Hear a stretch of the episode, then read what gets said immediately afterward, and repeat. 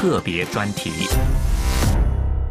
各位听众，二零一五年环法自行车赛事从二十日周一赛段进入了阿尔卑斯山山区。二十三日第十八阶段的赛段，法国选手巴尔代获得了阶段冠军。一直到周五，虽然阿尔卑斯山各阶段不同车手取得了阶段冠军称号，但是英国赛手费罗梅继续保持总成绩领先地位。阿尔卑斯山赛场有众多爬坡和下坡冲刺，平均海拔超过一千米，也是进入巴黎的最后山地赛程。而且这里勃朗峰高山美景独一无二，也是法国重要的旅游胜地。环法自行车赛从本周一二十日进入阿尔卑斯山区，本周在阿尔卑斯山的赛段也是进入巴黎最后的重要山区赛段。随着海拔的升高，上坡难度和下坡冲刺难度也在加大。结果不出所料，在第十六阶段赛事中，一位叫做杰兰德的赛手在下坡冲刺中出道，撞到了电线杆上，赛手没有受重伤，完成了当天的赛事。周四二十三日，第十八阶段的赛段，法国年轻赛车手巴尔代夺得了阶段赛程的冠军称号，也让法国观众欢欣鼓舞。德国选手席马诺获得了第十七赛段的冠军，而西班牙赛车老手。普拉扎获得了第十六阶段的冠军。天空队的英国赛手费罗梅总成绩继续保持领先地位，但是他的一名队友因为身体不适被迫放弃比赛，也为费罗梅今后赛段比赛带来了不少变数。但是他本人没有显露出担忧，表示他的其他队友会分担工作。天宫赛队士气高涨。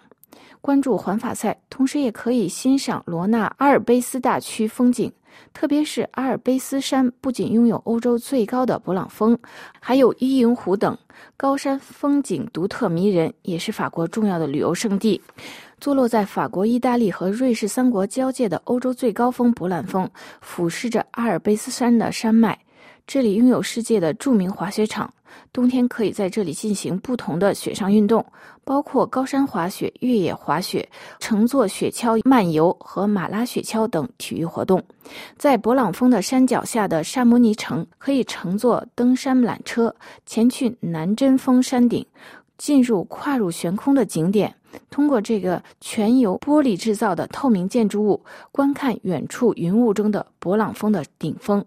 另外，还可以乘坐叫做蒙唐维尔的火车，到达滨海的冰川，可以徒步进入冰洞参观。沿途还可以发现，随着几个世纪来世界气温的不断升高，覆盖白雪的蓝色冰川面积也一年年缩小，让人们意识到环保和减排碳的重要性。当然，阿尔卑斯山的大湖同样出名，如伊营湖，这里是法国著名矿泉水的产地。另外，里昂是罗纳阿尔卑斯大区的重要城市。里昂城市中的老街区，这里曾经有众多的丝绸作坊，还申请列入联合国教科文组织的世界文化遗产名单上。谈到美食，罗纳阿尔卑斯大区也拥有法国米其林指南星级餐厅第二多的大区，特别是以里昂为中心，法国名厨云集，如法国星级厨师老前辈保罗·伯居斯，还有特鲁瓦格兄弟，都在这里设有餐厅。另外，冬天来里昂不要错过里昂灯节，这个灯光与音乐的节日越办越红火，现在吸引来自世界各地的游客，成为一个重要的节庆活动。